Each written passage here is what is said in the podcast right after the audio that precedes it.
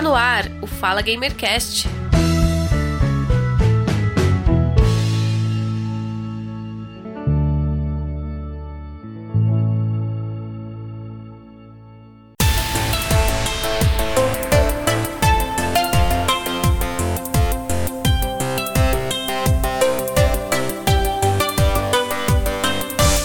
Bom dia, boa tarde, boa noite. Eu sou Giovanni Rezende seja bem-vindo ao Fala Gamercast número 9, Desenvolvimento de Jogos com Rafael Forbeck.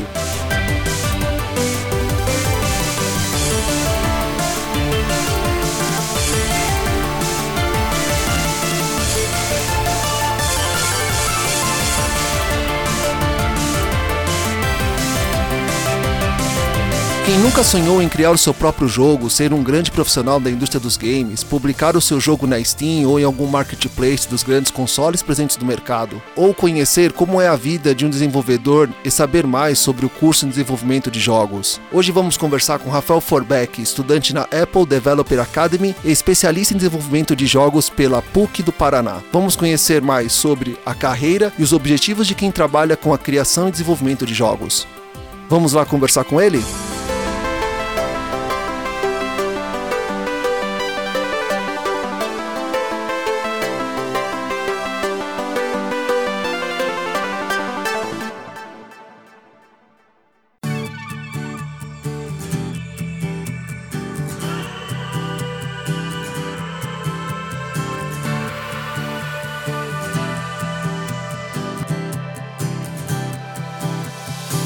Começando mais um Fala Gamercast. Rafael Forbeck, obrigado por aceitar o nosso convite. Seja bem-vindo ao Fala Gamercast. Obrigado, Giovanni. Eu que agradeço o convite, a oportunidade de vir aqui falar um pouco sobre o meu trabalho. É um, é um grande prazer estar aqui e parabéns pelo podcast. Está muito legal. Escutei alguns, está bem legal mesmo. Ah, eu que agradeço. Eu, eu, que agradeço de você disponibilizar do seu tempo. Você é um cara bem ocupado, para vir conversar um pouco conosco, para a gente conhecer mais sobre o seu trabalho, sobre a carreira que desenvolve jogos e também conhecer um pouco mais do que você faz lá na Apple Developer Academy. Ah, legal, legal. Vamos ter bastante assunto para falar. Bem, a primeira pergunta que eu faço é como foi o seu primeiro contato com o videogame? Que jogos você jogou? Uhum. Quais foram os consoles? Ah, sim. O meu, meu primeiro contato, assim, ele foi relativamente cedo, é, até pela, pela minha geração, né? Eu sou do, dos anos 80, né? Uhum. É, naquela época era mais difícil a gente ter videogame e tal, mas o meu pai, ele tinha um Atari, sabe? Uhum. Então, assim, é, eu lembro muito bem até hoje, assim, do dia que ele pegou uma caixa de cima do guarda-roupa, né? Tirou o Atari lá, ligou na TV, me ensinou a jogar, me ensinou a ligar, desligar, trocar o cartucho. E assim, na minha família, é, o pessoal sempre gostou muito de jogos, assim, não, não só de videogame, mas jogos de carta, jogos de tabuleiro. É, então, assim, o, isso já na época, da época do meu avô, ele que me ensinou a jogar dama, dominó, jogos de carta, e assim, e então, engraçado até porque o videogame é, em casa ele, foi, ele sempre foi visto como mais uma forma de jogar, sabe? Então, assim, uhum. não teve aquele preconceito, ainda mais nessa época, quando começou, né? Aquela coisa, ah, isso é coisa de criança tal. Lá em casa não era assim, o pessoal é, gostava de jogar, sabe? Então, assim, eu, eu podia jogar, é, não tinha, assim, aquelas restrições e tal. Então, e meu pai gostava bastante de, de jogos, é, jogos de nave, jogos que a gente podia jogar em dois, por exemplo, no, no Atari, né? Então eu cresci muito assim com isso, com sempre, sempre jogando, sempre procurando jogos novos. A gente não tinha assim os, os consoles de, de última geração, né? A gente tava sempre, é, digamos, meio atrasado, né? Então ah. a gente tinha o Atari. Aí depois, é, quando acho que quando saiu o Mega Drive, a gente ganhou o Master System, sabe? Era sempre assim, né? E eu jogava muitos jogos que, que davam para jogar em dois mesmo, desde do, do Atari que tinham aqueles jogos de Bang Bang, ou jogos de nave mesmo. No Master System eu gostava de jogar Wonder Boy, Moonwalker. Aí depois no, no Mega Drive Sonic 2, né, que a gente teve aquele o, o Mega Drive era aquele a segunda geração dele que vinha com Sonic 2. Então assim, Streets of Rage também porque dava para jogar em dois. É, aí Joey Mac também, Rock and Roll Race, a gente alugava, a gente não tinha o cartucho, passava a noite inteira jogando. É, daí Super Nintendo, Donkey Kong.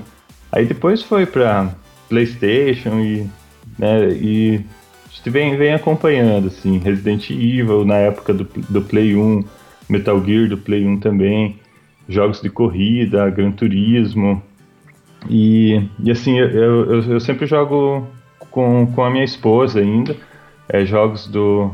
Na verdade, eu parei no Play 3 agora, eu ainda não tenho Play 4 é até uma questão um pouco estratégica, assim, porque como eu estou me concentrando bastante em, em, desenvolver jogos, em estudar e, e, aprender isso, isso toma bastante tempo. Então, ultimamente até estou jogando muito pouco para poder me concentrar mais nos meus estudos mesmo. Ah, então você começou ali na época do fliperama, e aí foi ali pros cartuchos, passou aí pela época também do desenvolvimento das tecnologias de consoles e dos jogos e das mídias também, né? Que cartucho, ah, depois sim. foi pro CD, DVD e Blu-ray. Isso, e hoje a gente baixa jogos na, na Steam, é, jogos na PSN, então é, é, é uma evolução, né? Mudou muito, né? Desde o, desde o começo até agora, né? Sim, sim, sim. Uhum. Eu, eu até acho que um dia, logo logo, o fim da mídia física tá chegando. Eu acredito nisso. Ah, Daqui, sim, um, é. acho que mais uns 5 anos, não acredito que ela ainda é. vai durar muito tempo. é, eu também acho. Eu, eu gosto muito de, de jogos independentes também, como uhum. É, o Limbo, o, o, Inside, né, também, que, que veio na sequência. É, o Portal, que começou, acho que como um jogo independente, né? É, mas um jogo assim que, que me inspira mesmo é o, o Braid. Acho que foi um jogo assim até que, que me inspirou a, a começar a desenvolver assim e ver que, que era possível você ter uma ideia, trabalhar em cima disso, aprender e, e publicar um jogo, sabe? É, bom, acho que mais pra frente a gente, a gente vai falar sim, um pouco sim. sobre isso também. Né? Você sempre trabalhou com desenvolvimento de jogos ou você já tinha uma outra profissão? Não, é, eu, eu tinha uma outra profissão, até assim, jogos sempre esteve presente na minha vida, mas é como jogador mesmo, né? Uhum. Como desenvolvedor ainda é uma coisa muito recente para mim. Eu quando eu terminei uh, o segundo grau ali, fui fazer uma, um vestibular, fazer uma faculdade, é, na época eu trabalhava com o meu pai com topografia, uhum. uma coisa completamente diferente, né? Uhum. Meu pai, ele ele é topógrafo e assim na nossa família é, por exemplo, o, vô, o, meu, meu avô, ele, ele já era topógrafo, então assim, meu pai, alguns irmãos dele também são topógrafos, a gente veio de uma família de topógrafo, meu irmão é topógrafo, e assim, daí na faculdade eu acabei optando por fazer engenharia cartográfica, que era um, é, é um curso assim que, que tem relação com a topografia, e eu, eu via como uma forma assim de de aprimorar a profissão, né? né? Ser um engenheiro cartógrafo, poder é, ter a responsabilidade técnica para é, fazer esses trabalhos de topografia, uhum. né? Então eu acabei fazendo o curso de engenharia cartográfica e nesse curso é que eu tive a disciplina de programação, onde eu, eu aprendi o básico de programação e eu gostei muito na época e ficou aquela coisa de ah um dia eu vou voltar para estudar isso um pouco melhor, sabe? E, e, eu acabei concluindo a faculdade e, e, trabalhei com topografia há algum tempo como, como engenheiro cartógrafo mesmo. É, trabalhei na prefeitura onde eu, onde eu morava. Então, assim, eu levei muito tempo até, até perceber que eu podia fazer jogos, que era assim, era um, meio que aquele sonho de criança, sabe? Eu gostava de jogos, pensava como aquilo era feito, como eu gostava de jogos, e assim, na, quando eu era criança, eu gostava de montar jogos com, com Lego mesmo. Eu fazia, uhum. construía um tabuleiro, pegava é, os bonequinhos ali, criava uma regra e, e, sempre gostava de fazer as pessoas jogarem aquilo ali para ver como elas é, percebiam o jogo e tal. Então, assim, é, era um sonho de criança, né? E aí depois eu, um colega meu foi fazer a faculdade de análise de sistemas e, e daí conversando com ele que eu vi assim as coisas que ele estava aprendendo, que ele estava programando. E daí eu pensei, ah, vou, vou, fazer, vou fazer esse curso, né? Porque eu já estava querendo é, sair da, dessa profissão de topografia, que era uma profissão que não, não, era, não era o que eu gostava de fazer realmente, né? Uhum. Então eu fiz o curso de análise de sistemas, aí eu fui trabalhar é, como analista de sistemas numa empresa de desenvolvimento de software, E, e daí, enquanto eu estava trabalhando nessa empresa, que surgiu a possibilidade de fazer a pós-graduação é, em desenvolvimento de jogos digitais. Aí é que eu fui fazer essa pós-graduação, aí eu comecei a, a estudar programação para jogos e já comecei a fazer um jogo em casa mesmo. É, aí assim, depois, depois de alguns anos ali na pós, surgiu essa oportunidade de, de ir para a Apple Developer Academy, que é um, é um curso que tem aqui em Curitiba, ele, ele é feito ali na, na PUC, é um curso ofertado ali na PUC, e em parceria da PUC com a Apple e incentivo do, do governo federal. Aí teve um processo seletivo, tal, onde eu participei e consegui entrar para o programa. E, e, daí ali eu, eu recebo uma bolsa, né, um auxílio, assim, para eu poder me manter.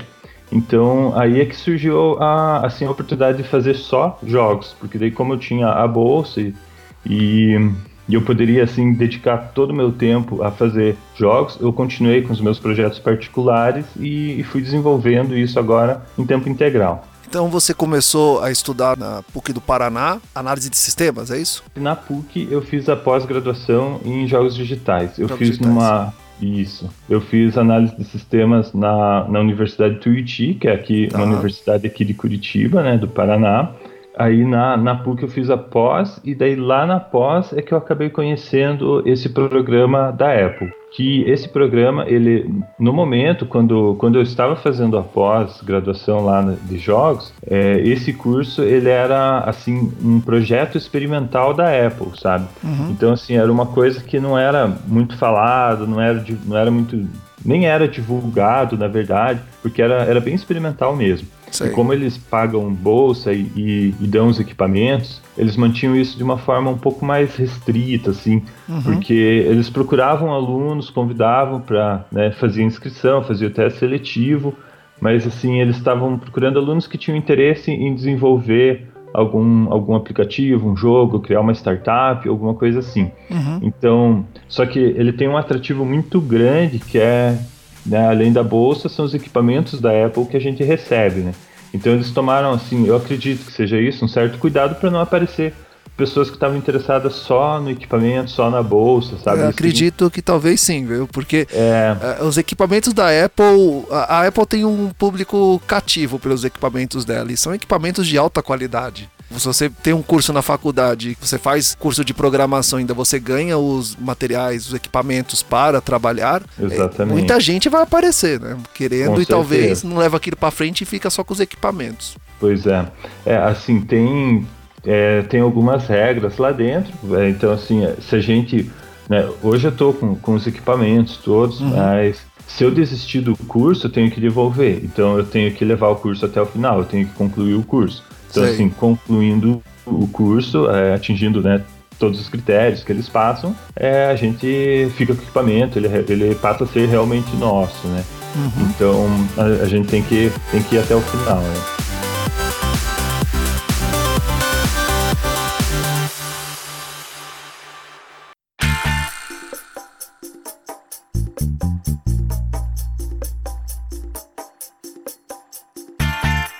Então, Rafael, e como é o curso lá na Apple Developer Academy? Como você entrou? Como foi o processo? Como é lá dentro? É, que tipo de equipamento você recebe? Você recebe o MacBook Pro? Você recebe o, o, o iPhone, o iPad? Como é, como é que é a estrutura do curso lá dentro? Os professores são americanos, são brasileiros? Conta pra nós aí como é que é. Ah, legal. Então, assim, como eu falei anteriormente, o curso ele, ele era um projeto experimental Uhum. Então ele, ele mudava, ele muda, todo ano ele muda, ele muda bastante, sim. Até no decorrer da nossa turma, por exemplo, ele começou de uma maneira e foi mudando, ele vai se adaptando conforme os alunos que estão lá, o interesse dos alunos, é, os projetos que, que cada um tem, até a disponibilidade dos professores. Então, assim, ele está sempre mudando bastante, né? É, eu posso falar como foi na nossa turma. É, eu sei que já é bem diferente da turma anterior e provavelmente a próxima turma já vai ser bem diferente também. Mas assim, você perguntou do equipamento. A gente recebeu um MacBook Pro, é, nós recebemos um iPhone também.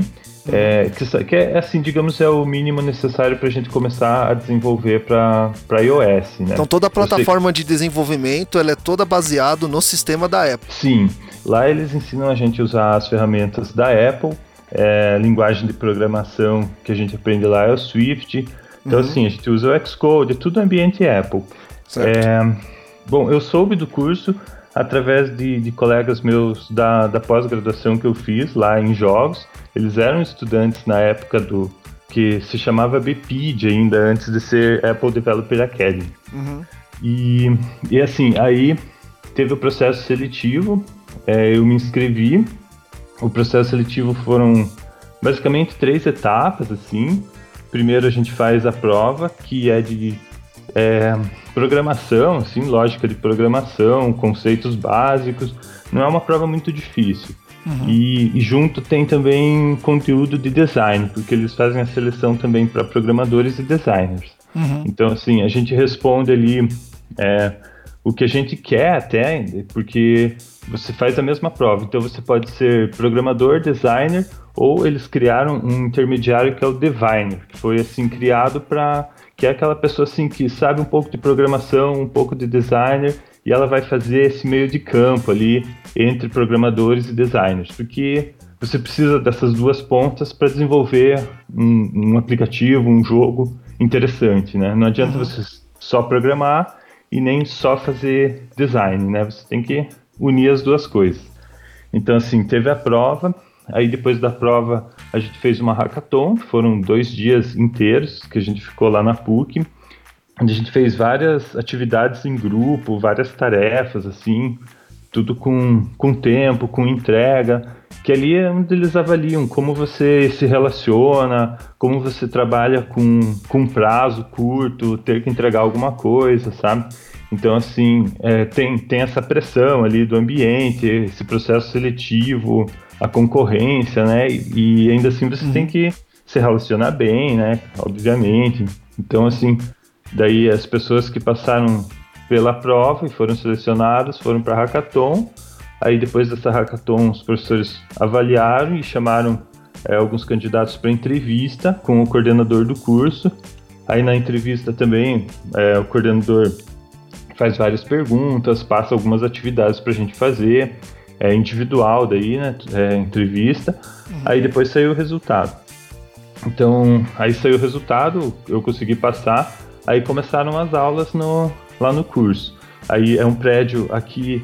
Eu sei que assim, são. Acho que são 10 academies como essa no Brasil todo, sabe? Uhum.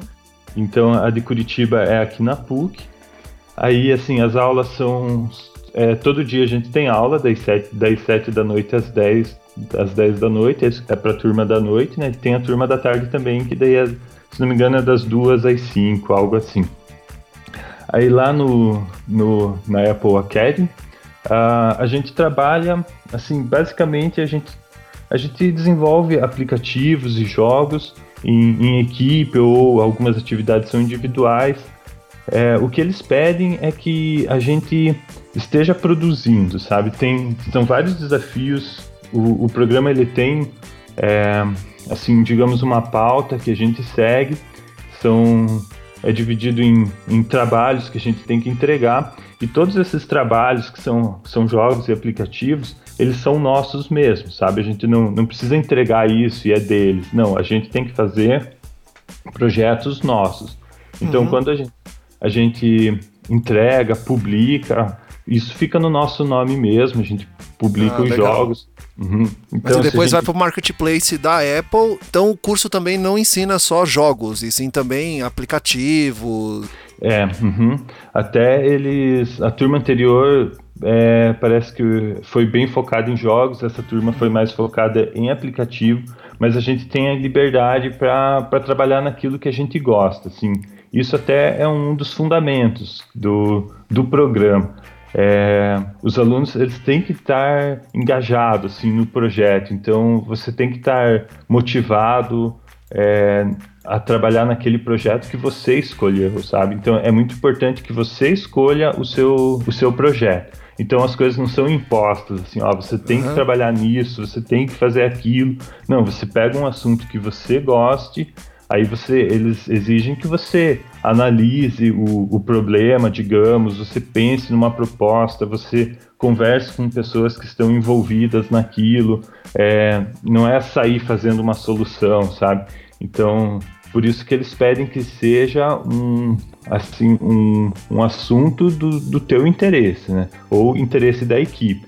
E, e, claro, daí trabalhando em equipe, a gente sempre tem que conversar muito com as pessoas que estão trabalhando ali com você para chegar num, num assunto que seja interesse de todos. Muitas vezes essa é a parte mais difícil, né? Você chegar assim, ó, isso aqui todo mundo gosta, então vamos, vamos trabalhar nisso.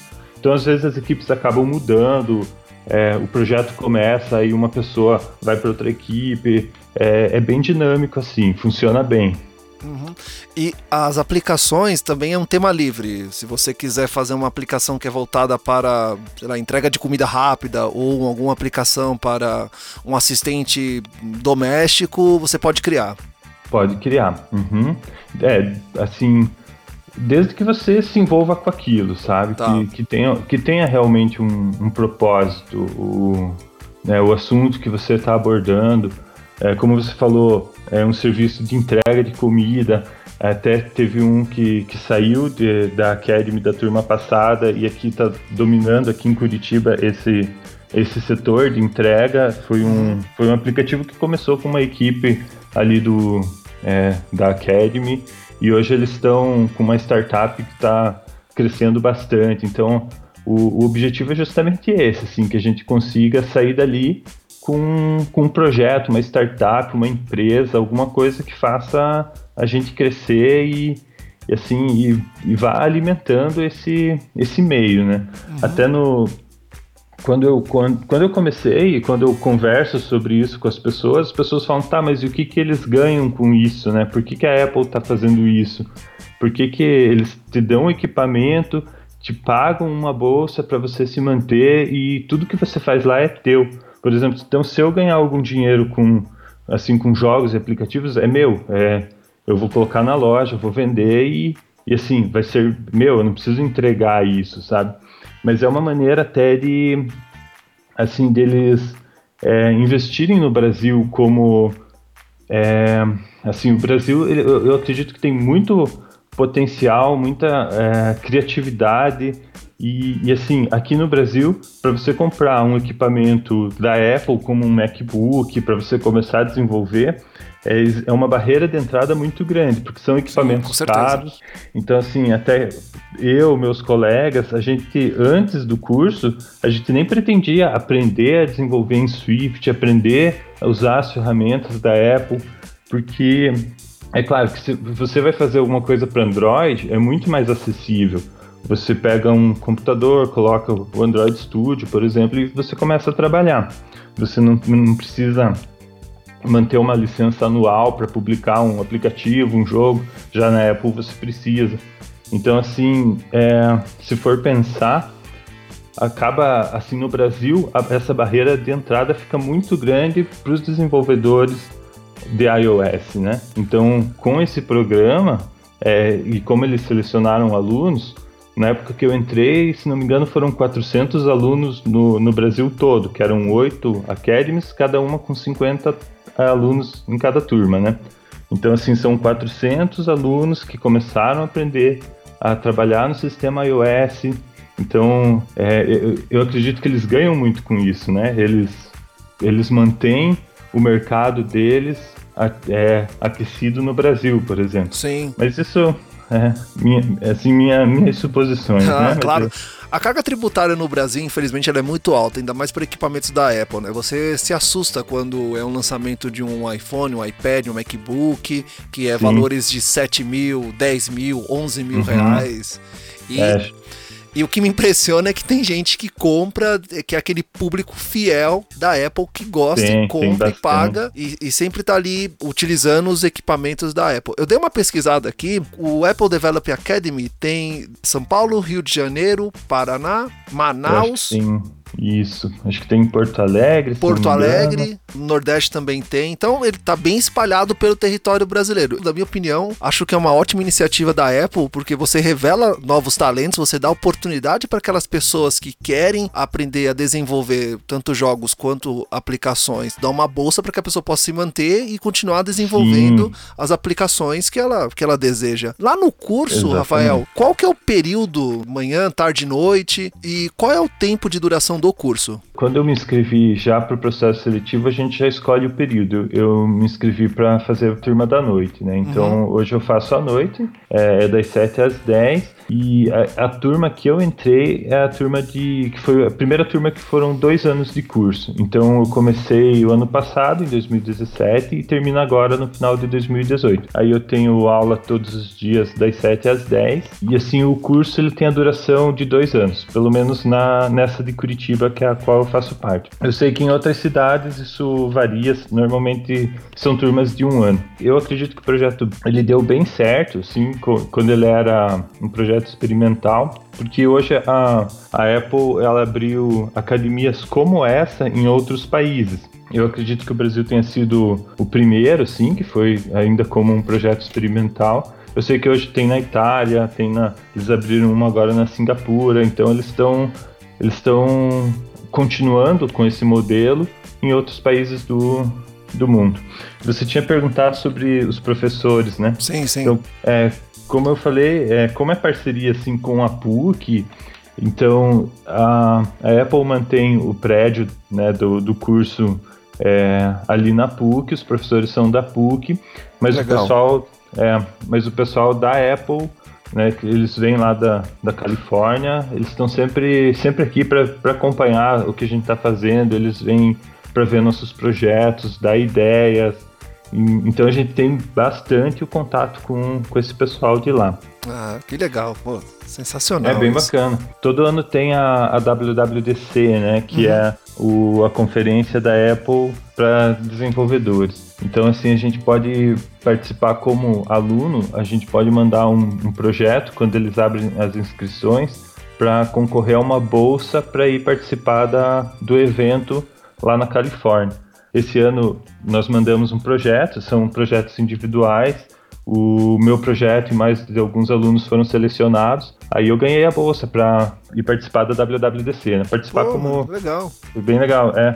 Mas é, foi desse como... ano ou do próximo? De, desse ano. Desse gente, ano. Ele, hum. é, é uma coisa bem rápida. Eles abrem as inscrições, eles passam um tema para a gente desenvolver um projeto. Aí a gente tem, dá cerca de 20 dias aproximadamente para a gente entregar um projeto e um mês depois já sai o resultado e um mês depois já é a viagem. Assim. Então acontece tudo assim num período de uns três meses. Você envia o projeto, recebe a, o resultado. Se você passou ele já, é, no caso, eu ganhei a, a bolsa com a viagem inclusa, então assim, eu ganhei a passagem aérea, ganhei hospedagem, ganhei a entrada para o evento. Daí lá a gente tem contato assim com, com os engenheiros da Apple, que são é, é o pessoal que desenvolve tudo aquilo que, tudo aquilo que a gente está usando.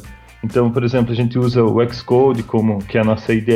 Uhum. Lá estão os engenheiros que trabalham nessa plataforma, que desenvolveram, que des desenvolvem o Xcode. Então, a gente pode conversar com eles, a gente pode mostrar nosso projeto, a gente pode falar com o pessoal da, da App Store, por exemplo, mostrar o projeto, pedir dicas. É, é, então, assim, é um abre um, uma porta muito, muito boa para a gente. E, e, a experiência da viagem né, também foi, foi incrível. A gente visitou a Apple Park, é, fica lá em São José, na Califórnia, uhum. no Vale do Silício. Então é assim, são muitas oportunidades que a gente recebe. Nossa, imagina que visitar esse parque é o sonho. Acho que é o sonho, é o sonho daquele entusiasta da Apple, como também é o sonho daquela pessoa que desenvolve em cima da linguagem de programação da Apple. E uma, só ah, uma curiosidade: sim. você encontrou alguma estátua do Steve Jobs lá? Algum busto? Tem alguma área lá dele? Algum museu? Como é que é? Tem o auditório Steve Jobs, que foi inaugurado acho que faz pouco tempo até ao redor lá a gente não pode fotografar, não pode filmar, ah, é? a gente uhum. que, é, a gente ficou, a gente conheceu lá todo onde o pessoal da Apple trabalha, né? E lá, lá dentro mesmo a gente não podia fotografar e tal. Até mesmo aqui dentro da própria Apple Academy, onde a gente faz o curso, a gente não pode fotografar lá dentro, não pode filmar, tem que tomar cuidado até quando a gente vai fazer algum trabalho que precise fazer uma filmagem, tem que prestar muita atenção para ver o que, que você vai expor, né? Que a Apple ela tem, ela toma bastante cuidado assim com isso. E mas lá na, na Apple Park a gente pode conhecer o, a gente recebeu o Tim Cook, quer dizer, o Tim Cook recebeu a gente no auditório, né? Do no auditório Steve Jobs, oh, o Tim Cook é o, é o CEO hoje da Apple. Então ele estava lá, tirou foto com a gente é, é, bem bacana por isso, assim, sabe? A gente se sente, a gente volta muito motivado a, a continuar os nossos projetos, continuar tudo isso que a gente já está desenvolvendo, sabe? A gente vê, é, a gente sente um reconhecimento, né? Porque muitas vezes fica ali fechado, trabalhando naquilo, então é às vezes é até difícil você validar se aquilo que você está fazendo é interessante, se as pessoas vão gostar. Então quando você leva para fora e de repente né? Como foi o caso que eu, que eu consegui essa bolsa. Aí esse reconhecimento é, é muito, muito motivador. E interessante que, assim, quando eles abrem essa bolsa para a gente se inscrever, a gente submete um projeto, mas a gente também tem que contar a nossa história. Então não adianta você só colocar um, um projeto ali tecnicamente bem desenvolvido, você tem que contar o, o, qual é teu propósito, assim, o que, que você pretende fazer, o que, que você já fez, qual é a sua história.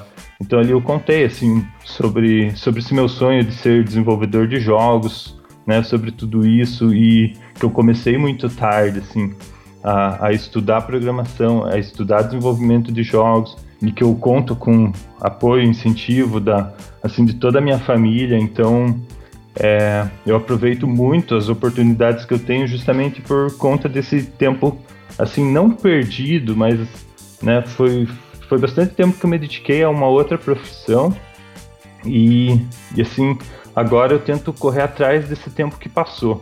Então, eu contei um pouco disso quando eu submeti o meu projeto e eu, eu acho que isso também me ajudou a, no, no processo seletivo, né, nessa seleção para participar desse evento.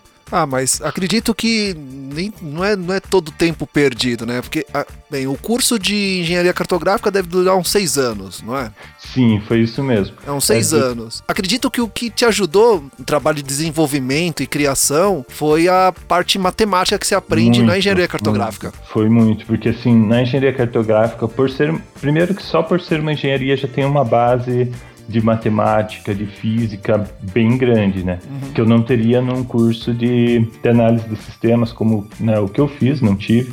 E, e mesmo no curso de, de programação de jogos, que a gente tem um pouco de física, um pouco de matemática. Mas a matemática, essa base que eu peguei da engenharia, me ajudou muito no desenvolvimento de jogos, porque jogos é isso, é matemática, é física, a lógica de, da, a lógica dos jogos, ela ela é diferente da lógica de, de um sistema.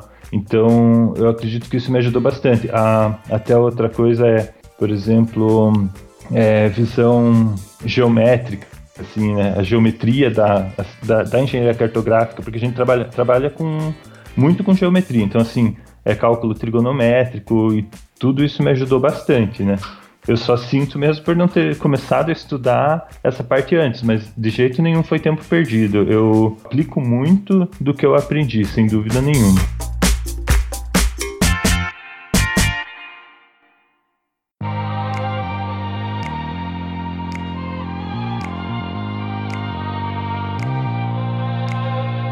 Então, falando de jogos e de programação, quais são os tipos de jogos que você gosta de desenvolver? Você prefere corrida, luta, aventura, esportes? Assim, eu, eu gosto de jogos que tenham uma mecânica interessante. Uhum. É, então, eu, eu não desenvolvi nenhum jogo com, com uma história, uma narrativa, porque isso até gera, demanda um conteúdo que eu não, assim, eu não, não tenho nem é, base para para fazer, né? Fazer sozinho, digamos, né? Claro que às vezes em parceria com alguém e tal, é, ficaria mais fácil. Mas como eu comecei a desenvolver muito em casa, sozinho, então eu sempre preferi jogos que tivessem uma mecânica, uma mecânica interessante. Até como eu falei, né? O Braid foi um jogo que que me inspirou bastante, porque ele tinha aquela mecânica de voltar no tempo, cada mundo tinha uma tem uma uma mecânica um pouco diferente. Então, eu sempre procuro focar nisso, assim. Aí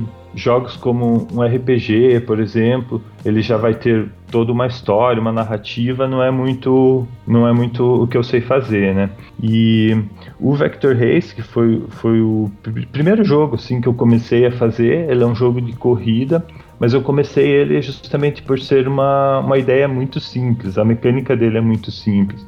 Então, é, eu acho que eu prefiro fazer jogos simples, mas com uma mecânica interessante. Mais ou menos isso, assim. Esses jogos, dependendo do grau de dificuldade do jogo, de criação, você depende de mais pessoas que são especializadas, em processos diferentes de criação dos jogos. Os jogos que você criou, aqui que eu tô aqui no seu portfólio, você criou seis jogos, se não me engano, já, que isso, estão publicados. É, acho, isso, esses estão no meu site. No total, eu acho que eu tenho tenho, não sei se 10 ou 11 jogos assim, que alguns eu trabalhei em equipe, alguns ainda eu estou desenvolvendo, então é, eu nem, não estou com todos ali no, no meu site ainda, mas eu posso falar um pouquinho sobre eles. Sim, é... por favor. Uhum. É eu, queria, eu, também queria, já aproveitando, queria perguntar quantas pessoas são necessárias para se criar um jogo? Se você consegue criar, você cria seus jogos sozinho, porém existe, acredito que tem o cara que programa, tem o cara do designer, tem o cara que testa.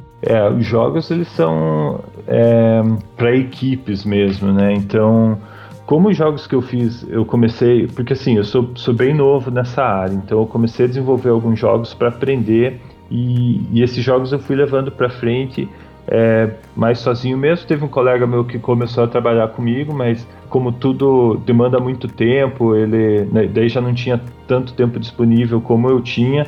Acabou que ele não continuou, aí numa boa, continuei sozinho e tal. Desenvolver sozinho demanda muito tempo. O, o jogo Vector Race, que é o, o jogo que eu estou trabalhando há mais tempo, já são três anos que eu estou trabalhando nele, uhum. e ele é um jogo bem simples, assim. Então eu sempre aviso porque as pessoas às vezes acham que ah, três anos trabalhando num jogo vai ver um, um jogo grande, cheio, cheio de recursos, e não. É um jogo de corrida bem simples que eu fiz, baseado no Autorama. Então, assim, demanda tempo.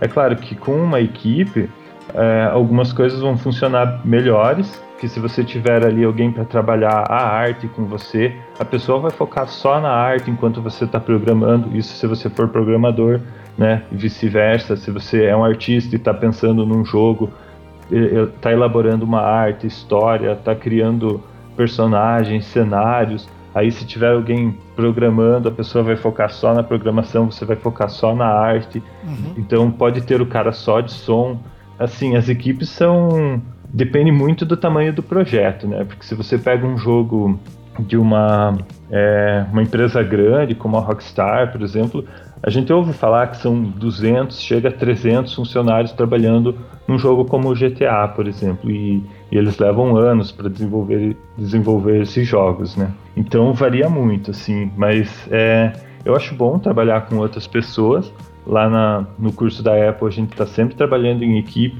É muito mais fácil você consolidar aquela ideia, porque quando você está trabalhando sozinho, você tem uma ideia, você vai lá, faz, desenvolve, mas você não sabe se aquilo é realmente legal. Pode ser legal para você, mas quando você vai mostrar para alguém, você percebe que a pessoa tem uma outra visão daquilo, ela tem uma outra percepção e cada vez que você mostra para alguém, você vai é, moldando aquela tua ideia inicial. Então, quanto mais testes você fizer, quanto antes você levar teu jogo para outras pessoas testarem, é melhor, porque você leva isso para fora, traz de volta para casa, desenvolve, trabalha em cima daquilo, você vai melhorando. Então, com uma equipe, isso acontece mais rápido.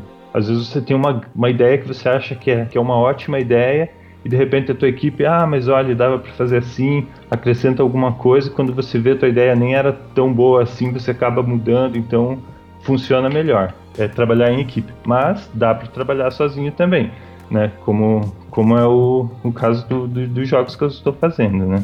É, você comentou sobre o número de pessoas envolvidas em jogos. Eu lembro que eu dei uma olhada no último Call of Duty Modern uhum. Warfare. Eram mais ali, sei lá, tinha mais duas mil pessoas envolvidas no jogo. E aí eu então... comparei com, com um jogo mobile, né? Um jogo simples mobile que tava, tá ali disponível no Android, tinha 100 pessoas envolvidas. Então, é muita gente quando você vê os créditos finais de um, né, de um jogo, você percebe, né? Quanta gente está envolvida para fazer aquilo.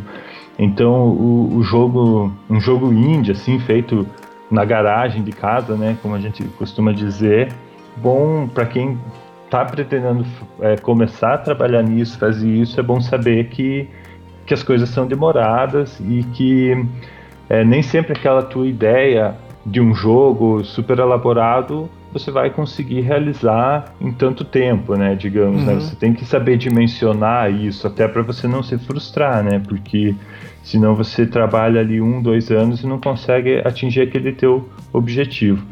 É, eu até sempre, sempre falo assim que é bom começar a trabalhar, a desenvolver com, com algo muito simples.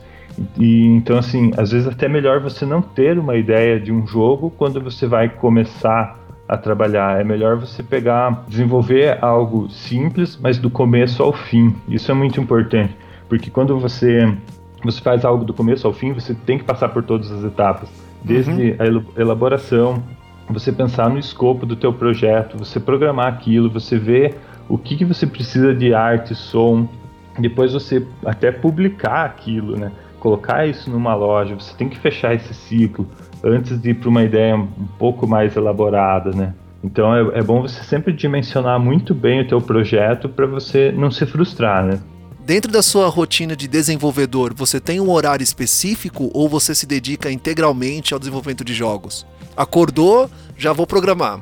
Então, eu tenho que dividir meu tempo, né? Eu tenho que administrar uhum. meu tempo, porque é, eu tenho, tenho várias atividades, né, que eu preciso conciliar. Então, é, por mais que eu trabalhe em casa, eu coloco o, meu celular para despertar. A hora que desperta, eu levanto, já, já começo a fazer as coisas, já começo a, a me ajeitar ali para começar a programar o quanto antes e aproveitar bem o dia. Porque assim, é, eu sou casado, então minha esposa ela, ela trabalha, ela tem, tem o trabalho dela, gente, nós temos nossas contas que a gente tem que pagar, e é claro que eu estou contando muito com o apoio dela. Porque, como eu falei, eu recebo essa bolsa, mas ela, ela é suficiente para eu me manter, assim, pagar é, algumas contas, né? Então, não dá para viver disso, né? O que eu pretendo é realmente publicar um jogo, ter, ter um retorno disso para poder seguir com isso mais profissionalmente. Mas eu tenho que administrar meu tempo, né? Como eu falei, eu tenho, tenho várias atividades, coisas que a gente tem que fazer no nosso dia a dia mesmo, né? E além de, de, do curso que eu faço à noite. Mas assim, eu reservo a maior parte do meu dia para desenvolver é, os meus jogos. Então, nesse tempo, eu, eu venho aqui para o escritório, é, eu trabalho concentrado, eu evito a, abrir ali Facebook, ficar olhando Instagram, WhatsApp, como se eu estivesse no escritório como se eu tivesse não, eu estou no escritório e estou trabalhando. Então uhum. eu tenho que eu tenho que controlar isso para que funcione. Porque assim, até é uma questão de que eu sei que eu estou dedicando esses dois anos que, que foram esses dois anos da, do curso da Apple que estão me possibilitando trabalhar só nos meus projetos, então eu tenho que aproveitar esse tempo. Né? É, é, um, é, uma coisa que até me motiva a acordar cedo e começar a trabalhar e levar isso a sério durante o dia todo, né? Porque uhum. é uma oportunidade que eu estou tendo agora, que eu não sei como que vai ser o ano que vem, daqui para frente. Sim. Então eu tenho que aproveitar esse momento. Então eu tenho que organizar minha agenda para poder, né, seguir com os meus projetos. E assim, agora eu estou trabalhando basicamente em três projetos que estão seguindo meio paralelo, assim. Um deles é o Vector Race, que é o que eu estou dedicando mais tempo agora. O outro é o nosso projeto, que agora é o projeto final lá do curso da Apple. Então, até dezembro a gente tem que estar com esse jogo publicado. Daí esse eu estou fazendo junto com uma equipe. A gente tem designer, tem É, tem uma pessoa que vai fazer animação dos personagens, tem uma pessoa que vai fazer só a parte de conexão com servidores, e eu estou programando a parte de gameplay mesmo. Ah, legal. Então, e esse jogo é, como é que ele é? Ele é, ele é RPG, estratégia, corrida? Ele é mais um jogo de estratégia. Ele uhum. é um jogo assim, você vai. Quando você começar a jogar, você vai criar o teu mercenário. Então é um jogo de, de mercenários que você vai contratar para fazer uma campanha, digamos. Então você cria o teu mercenário, coloca, um, equipa ele com arma, alguns itens, e mas ele não vai sozinho na campanha. Os mercenários que vão compor a equipe, você vai contratar os mercenários dos teus amigos. Então, se eu estou jogando, você está jogando, você criou o teu mercenário, eu posso contratar o teu mercenário para lutar comigo. Daí, quando eu contrato o teu mercenário, eu pago você com moedas dentro do jogo. Então, você recebe e eu né, vou usar o teu mercenário para tentar ganhar mais moedas, né? E assim vai, é um jogo bem de mercenário mesmo. E daí a gameplay dele é, é bem estratégia. Você vai posicionar os personagens ali, cada um vai ter uma característica diferente. Então, dependendo da arma que ele tá, ele vai atacar de um jeito. Você coloca ele mais para frente, mais para trás e vai vencendo as waves de inimigo, assim, até chegar num chefão, derrotar ele e ganhar a recompensa. Então, ele vai ser assim um jogo é, ao mesmo tempo que ele é um jogo de estratégia, ele é um jogo social também pela questão de você poder contratar os mercenários dos seus amigos. E daí é legal porque você pode comentar com o teu amigo e falar, ó, oh, gostei daquele item que você colocou, me ajudou nisso. Ou você pode falar, ah, você podia trocar esse item, sabe? Você a gente quer usar isso até para disseminar o jogo, né? Então, falou, joga teu jogo, joga, joga esse jogo, cria um mercenário que daí eu posso contratar, sabe? Então ele Ai. vai ser ele é um jogo tão totalmente online. Você tem que ter as pessoas conectadas em, dentro de uma Sim. sala, de um lobby, para poder jogar. Hum, não, ele vai ser assíncrono, né? Então, assíncrono, você... tá. Isso. Eu vou controlar o teu mercenário. Então, quando eu Entendi. for jogar, eu não preciso que você esteja online. Eu, eu só preciso, digamos, ser teu amigo no Facebook, por exemplo, e para poder contratar o teu mercenário. Mas daí dentro do meu jogo eu controlo o teu mercenário. Só que daí, assim, o, o lance é que se, se eu não, não tiver essa, essa, essa parte social, eu vou só com o meu mercenário, não é o mesmo jogo. Não vou conseguir avançar se eu não contratar mercenários de, de outras pessoas, sabe? Então ele vai ser, ele tem essa, essa parte social, mas você joga ele offline mesmo. Offline não, porque na hora da contratação você vai ter que né, estar conectado, mas daí o jogo mesmo ele vai rodar só no teu dispositivo ali. Você faz uma campanha local, digamos, né? Hum, e quantas pessoas estão envolvidas no desenvolvimento desse jogo? Desse jogo nós estamos em quatro pessoas. É um artista que ele, ele vai fazer todas as ilustrações, então tudo, é cenário, personagem, ele que está fazendo e, e, vai elaborar é, a arte das telas, layout, tudo. Aí tem um outro artista que vai fazer a parte de animação e usabilidade de tela, que isso é uhum. é importante também, fazer usabilidade, a gente sempre tem que fazer teste disso, né? Aí são dois, esses são dois artistas e dois programadores, né? É, eu sou um deles, eu vou fazer a parte de gameplay, eu vou, vou programar a batalha mesmo. E o outro programador, agora ele está fazendo essa parte de servidor. Então, vai autenticar, vai conectar com o Facebook, vai trazer teus amigos, vai trazer os mercenários dos teus amigos, tem que programar toda essa parte. Então a gente está com as tarefas divididas dessa forma agora. Mas no decorrer a gente sempre vai se ajudando, o que um precisa, o outro pode ajudar, ajuda. O objetivo é chegar no final do curso em dezembro com esse jogo publicado na loja. E você tinha comentado também de um terceiro jogo que está desenvolvendo. Ah, Qual é? Sim. Então, esse terceiro é uma versão do Vector Race, só que com realidade aumentada. Ah. Assim, como, como eu falei, o Vector Race ele é um jogo de, de corrida, né? É baseado no Autorama. E esse com realidade aumentada, você vai colocar a pista no chão da tua sala, por exemplo, e daí você vai poder controlar o carro ali só, só acelerando, né? Como já é o Vector Race, como é um, um jogo de Autorama, você tem, você tem o acelerador do carro. Então quando você toca no, no, acelerador o carro ele vai, ele vai acelerando, quando você solta o carro freia. Aí você tem que controlar a velocidade do carro para que ele consiga fazer a curva sem escapar pela tangente. Só que daí nesse que é com realidade aumentada, ele é 3D, é, o carro pula por rampas também. Ele já tá, eu já tenho um protótipo que já está funcionando dessa forma. Aí eu tenho ideia de colocar assim túneis, colocar é, aqueles aros com fogo para o carro pular por dentro, fazer algumas coisas assim. É, eu acho que chama mais atenção até do que o próprio Vector Race, que é um jogo que eu estou trabalhando há mais tempo. E, então são esses três projetos que eu tô, tô seguindo com eles. Alguns jogos que estão no meu site, é, eu comecei a fazer mais para teste mesmo, testar uma mecânica diferente. E então assim são jogos que estão lá como protótipos, alguns até dá para jogar, mas são jogos que eu pretendo voltar a trabalhar neles no futuro, assim. É, eu meio que vou guardando algumas ideias, assim. Então, desenvolvo um protótipo, coloco lá. Quando eu quero mostrar para alguém, eu posso abrir o site, mostrar, ver o que a pessoa acha, pegar algum feedback e depois ir trabalhando melhor nisso, assim. Você comentou em relação à sua família e sempre está te apoiando como um desenvolvedor. Como é a sua relação com a sua família e amigos quando eles veem você como um desenvolvedor de jogos? Como foi no começo ah, e como é legal. é hoje? Eles, eles acham que isso é perda de tempo, que você vai passar fome, que você é maluco, que você precisa fazer outra coisa? Como, como é que é essa relação? Não, não. O pessoal me apoia bastante, assim.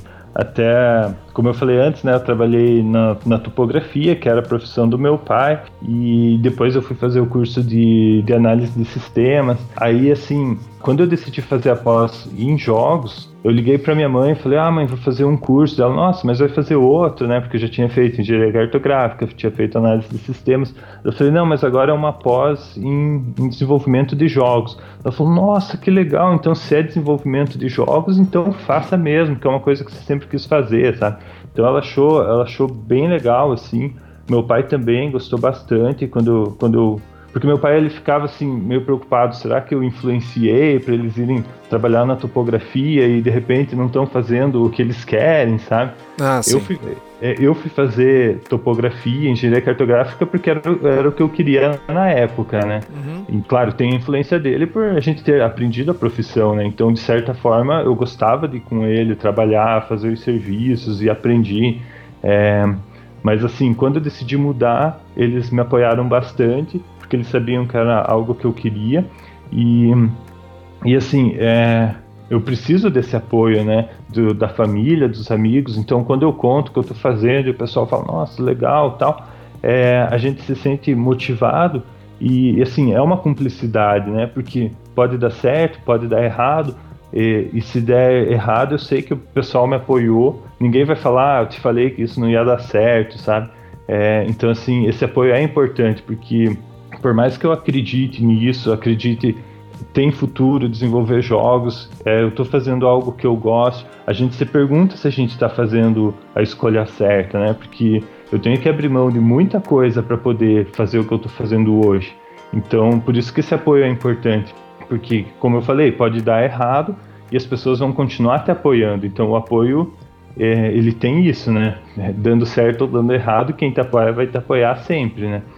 Como eu falei, eu tenho que abrir mão de muitas coisas, porque antes eu tinha a profissão de, de engenheiro cartógrafo, é, já tive que abrir mão assim, de muita coisa para poder fazer outra faculdade, dedicar meu tempo, é, largar minha antiga profissão, que eu já tinha começado a construir, para agora começar a fazer jogos. Então eu tenho que realmente levar isso a sério, tenho que fazer dar certo. Então isso também me motiva, né?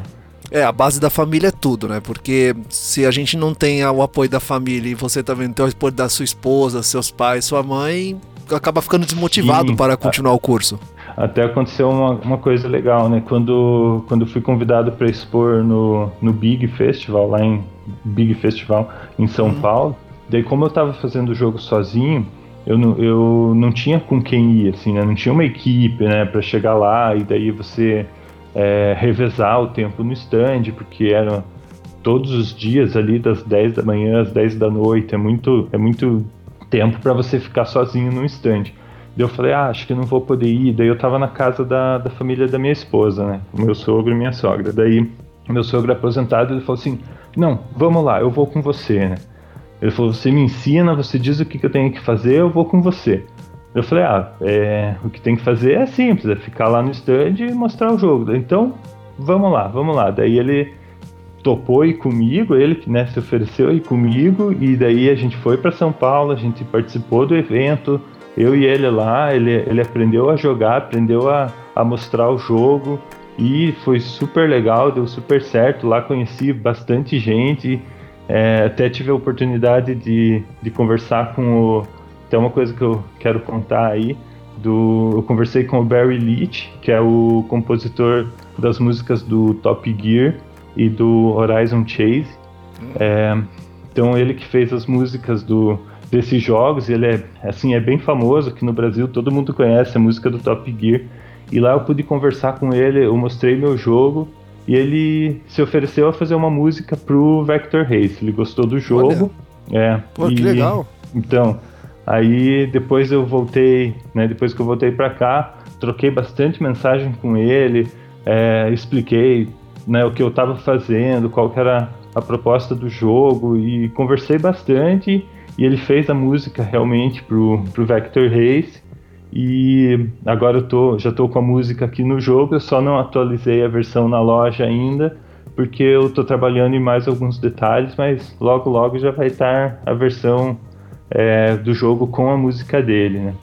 Então foi, foi bem legal, assim, o, o evento rendeu bastante público, eu pude validar muitas ideias, pegar muito feedback, é, voltei com uma lista enorme de coisa para fazer, para melhorar, e voltei muito mais motivado também, porque eu vi que as pessoas gostaram do jogo, deram várias ideias. Então isso só aconteceu porque, né, no caso ali eu estava com o meu sogro que falou: "Não, vamos lá, eu vou com você, você me ensina e, e, e vamos participar desse evento", né? Então é realmente diretamente a, a família apoiando, né? Ah, então, já que você comentou sobre a música do Vector Race, vamos, vamos colocar ela agora, vamos ouvir um pedacinho dela.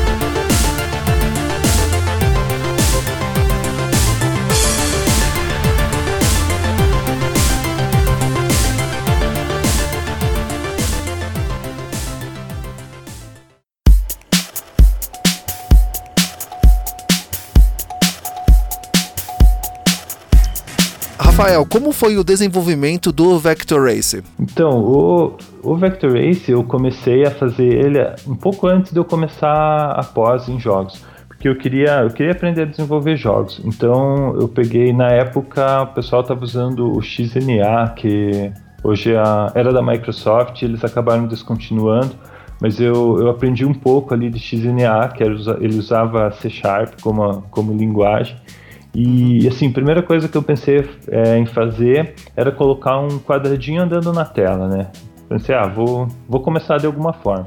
Aí beleza, fui lá, programei, aprendi um pouco sobre game looping, algumas coisas assim de, jo de jogos, e até que consegui fazer um quadradinho andando na tela. Aí próxima coisa é pegar a leitura do teclado, do controle, alguma coisa assim, né? Então, aí eu fiz que quando você apertava uma tecla, esse quadradinho andava. Quando soltava, ele parava. Aí foi isso que eu fiz. Consegui fazer lá, apertava uma tecla no teclado, o quadradinho andava, soltava, parava. Daí ele né, andava um pouquinho e saía da tela. Daí eu pensei, ah, vou fazer ele fazer uma curva e ficar andando em círculo na tela, né? Aí quando eu fiz isso e funcionou, eu, eu já percebi assim que, que ficou parecido com um autorama, digamos, né? Porque quando você tocava, o quadradinho acelerava, você soltava, ele parava, fazia as curvas. Daí, eu, daí que veio a ideia de fazer, ah, dependendo da, do raio da curva e da velocidade do quadradinho, ele pode escapar e sair pela tangente ou conseguir fazer a curva. Aí quando, quando eu fiz isso e, e comecei a testar, aí eu vi que, que já era uma mecânica de um jogo, né? Eu coloquei uma imagem de uma pista por trás, fiz o, esse quadradinho correr pela pista E daí eu e alguns amigos meus que também começaram a estudar comigo, a gente ficou assim, sei lá, quase uma hora brincando, tentando ver quem conseguia fazer tantas voltas antes, né? E daí ali, daí ali a gente percebeu assim que dava para continuar aquilo e realmente fazer um jogo. Só que eu sabia, eu tinha conseguido fazer só uma mecânica de um jogo e não um jogo. Aí quando eu comecei a pós, um dos primeiros trabalhos que a gente teve que fazer era entregar um jogo simples. Eu pensei, ah, eu já tinha pensado naquela mecânica, então agora eu vou fazer um jogo baseado nisso. Aí eu trabalhei bastante em casa. Na época eu trabalhava numa empresa, até peguei férias para poder né, me dedicar bastante uhum. a esse projeto. E daí quando eu apresentei na, na, no curso, na pós lá na, na PUC, eu apresentei o jogo já funcionando. O professor ele gostou bastante e falou assim: você tem que publicar esse jogo. Né? Deu, nossa, mas é, é muito simples. Dele, não, mas você tem que publicar, você tem que manter esse jogo simples e você tem que publicar. É, se você não tiver equipamento, eu vou te emprestar todo o equipamento que você precisa para desenvolver e publicar o jogo. Oh, que beleza. E, é, e eu nem sabia assim na época, mas esse professor, ele é o nosso coordenador no, no curso da Apple, sabe? Até por isso que ele tinha a disponibilidade dos equipamentos, tudo. Daí eu fui no laboratório, ele me entregou o, todo o equipamento que eu precisava e daí eu comecei a desenvolver o, esse projeto, né, que foi o Vector Race. E só que claro, né, como eu falei, já são três anos. Nesses três anos eu fiz é, fiz o curso que tinham várias entregas, trabalhos, então eu não pude me dedicar totalmente, né? Então nesse período eu parei, voltei, trabalhava só nas horas vagas em casa depois que chegava do trabalho. Então trabalhava na empresa, né? Que eu trabalhava antes, chegava em casa, ficava trabalhando de noite. Então é, eu vim desenvolvendo esse jogo até até agora, né? Continua. Mas assim, eu, eu tive muito apoio né, desse professor que, que quis que eu publicasse, emprestou equipamento, né, da PUC de forma geral por ter né, concedido isso. E os professores lá são bem envolvidos assim com a comunidade, com os desenvolvedores. É, tem, tem vários projetos lá, então tem, tem o apoio da, da universidade também. Né? Então, assim que eu comecei a desenvolver o Vector Race. Aí já participei de alguns eventos, assim, sempre que eu posso, eu, eu vou participar, expondo o jogo, vendo as pessoas jogarem, pegando feedback. É um desenvolvimento constante, né? Para o ouvinte do Fala Gamercast está ouvindo esse episódio, o link para fazer o download do Vector Race vai estar na descrição desse episódio. E eu peço que você jogue, porque eu tive a oportunidade de jogar e achei muito interessante, principalmente a parte visual do jogo, as cores. Ah, legal. É, como é que você trabalhou nisso? É, as cores, como você decidiu as cores de cada carrinho, da, das pistas que tem um, um neon que chama muita Isso. atenção. Como foi esse processo? Então, aconteceu o seguinte, na época época que eu estava na, na pós ainda, como eu só só estava programando, é, eu pedi para uma colega minha que é, ela trabalhava comigo na empresa, ela é designer e daí a gente comentou, a gente tô, tô fazendo um projeto tal. Ela falou, ah, te dou te dou uma mão na parte da arte, né? E daí ela pegou e comprou um pacote de, de assets, né, que a gente chama, que são as imagens, assim, todo o conteúdo do jogo.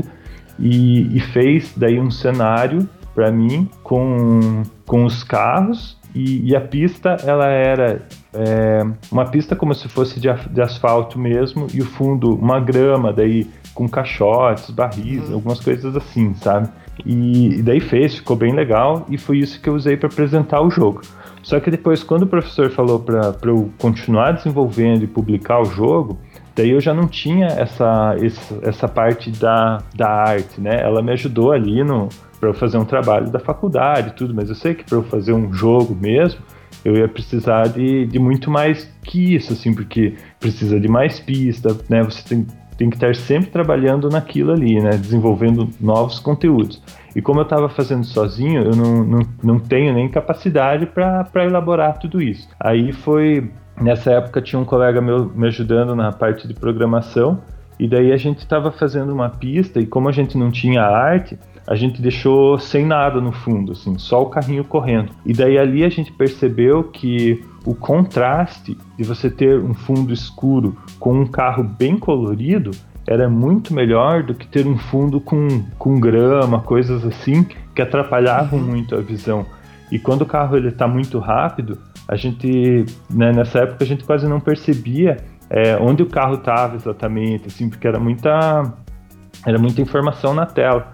Aí a gente decidiu mudar a arte nesse dia, que a gente percebeu que ficaria muito melhor se a gente tivesse um contraste maior. Aí, como esse colega meu estava me ajudando na programação, eu falei, ó, então continua programando, que eu vou, eu vou cuidar dessa parte da visual do jogo, né? Aí eu peguei e comecei a fazer porque se, se, for ver, a arte dele ela é simples. Esse, Sim, esse carrinho é bem simples. Sim. Os carros que a gente tem, eles ainda são desse pacote que foi comprado. Então a única coisa que tem ali, assim, que digamos não é nossa, é são, são esses carros, né? Mas daí o desenho das pistas, toda a interface, esse neon, aí tudo eu fui trabalhando nisso enquanto esse meu colega estava desenvolvendo né, a parte da, da programação. Então eu, eu fui elaborando é, telas, toda a interface de uma forma que eu conseguisse fazer com, com o que eu sabia fazer, que era só colocar ali uma luz em volta do carro e é isso aí. O desenho da pista eu desenho no, no AutoCAD, que é, era a ferramenta que eu já usava na época da topografia. Isso me ajudou bastante, porque a gente consegue fazer no AutoCAD desenhos assim com, com precisão. Uhum. Então, é, na pista, toda, toda curva ela é tangente à reta ou tangente à próxima curva. Então, no AutoCAD a gente consegue desenhar exatamente isso, assim. Então, daí eu exporto do AutoCAD para ferramentas de desenho.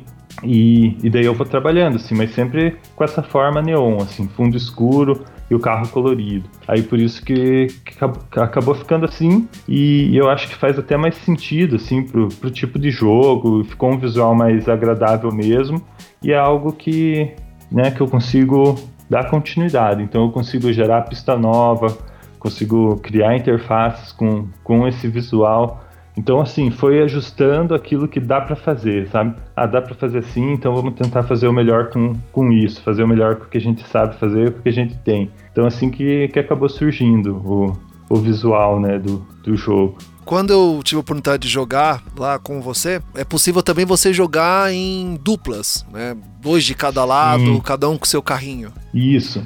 Dá para jogar em até quatro pessoas né? Como, como você falou, né? Dois, dois de cada lado, cada um com seu carrinho. Porque como o jogo ele é, ele é só um botão, você só precisa de um botão para controlar o carro. Então a gente colocou um botão em cada cantinho do, do iPad ou do iPhone e, e dá para jogar em quatro pessoas sem uma pessoa atrapalhar, atrapalhar a outra e funciona muito bem, assim, porque você, você vê a pista ali ocupando quase toda a tela né, do, do aparelho e cada um fica num cantinho só acelerando. E mesmo ele sendo simples, é, ele é um jogo bem competitivo. Porque assim, se você vai muito devagar, é beleza, você não escapa na curva, mas também você não, né, não tá, não, não, vence. não tá fazendo não o seu melhor tempo, é. né? Exatamente. E então você tem que tentar ir o mais rápido possível, mas sem escapar da curva. Claro, quando o carro escapa, ele já aparece de volta. Então, assim, não tem nenhuma penalidade maior, mas é só esse tempinho ali de você aparecer de volta. Já é mais lento do que se você tivesse feito um pouco mais devagar sem escapar. Então você vai tentando sempre fazer cada vez mais rápido.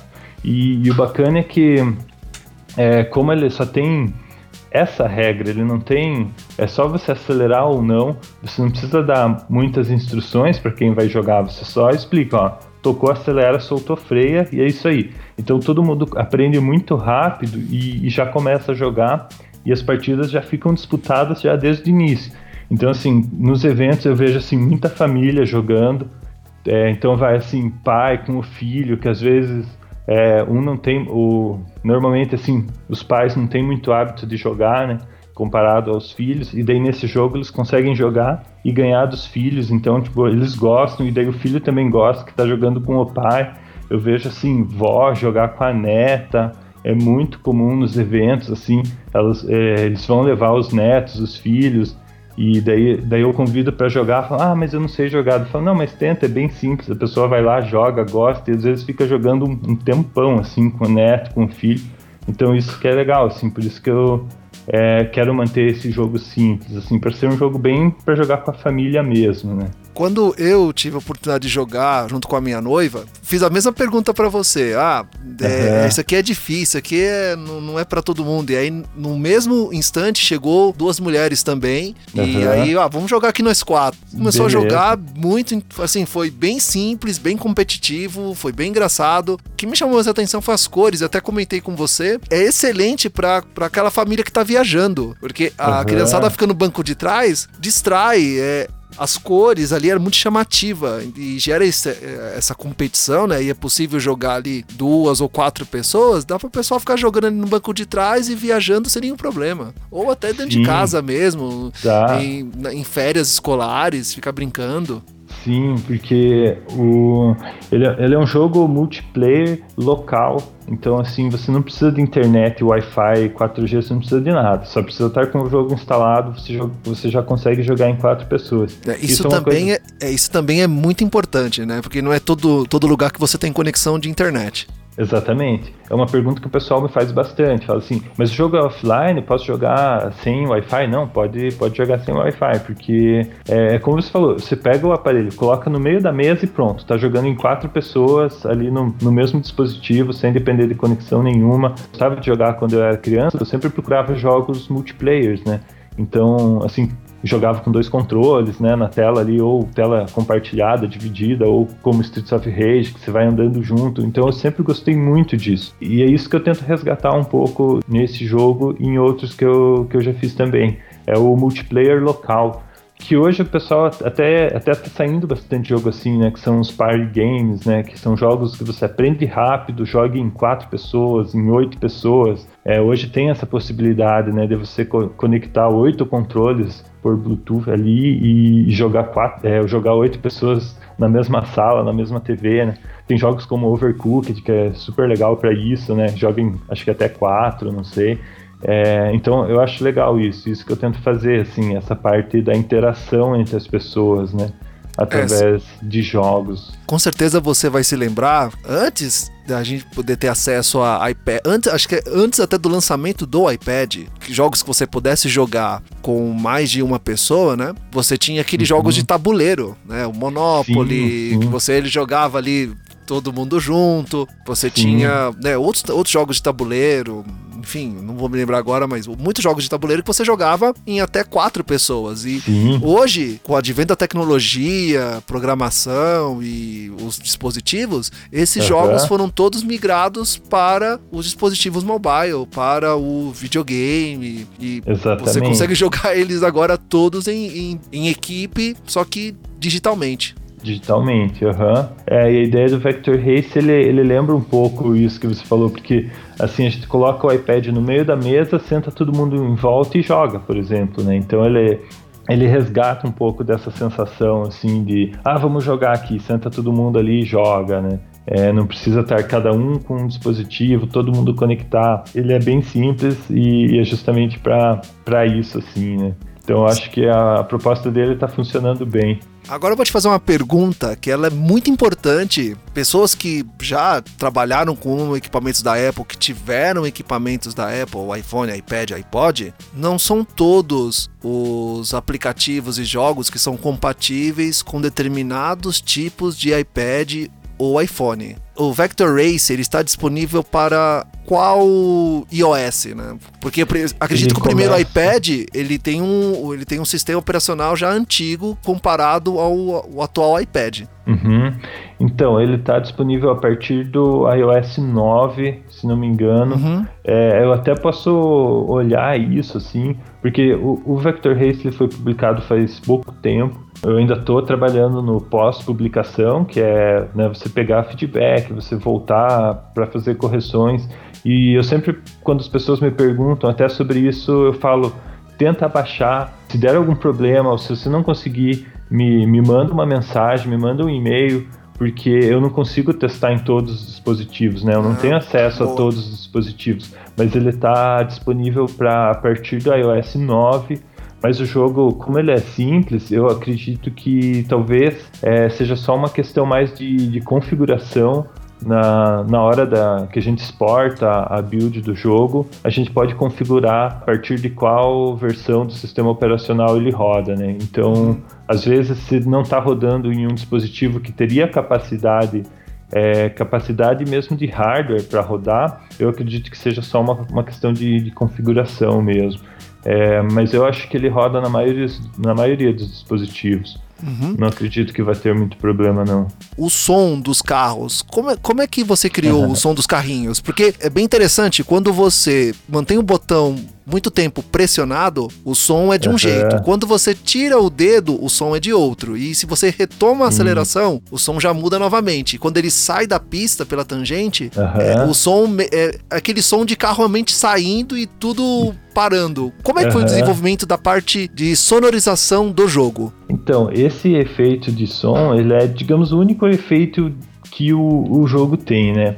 Porque ele é um som dinâmico esse som ele está associado à velocidade do carro, né? Então, assim, é, na época quando eu fiz, eu precisava de um som que fosse bem constante, que ele tivesse assim é, um volume e uma frequência constante. Eu precisava de um tipo um, dois segundos desse som para usar ele em looping. Então, assim, ele toca em looping continuamente e, e a frequência do som está associada à velocidade do carro.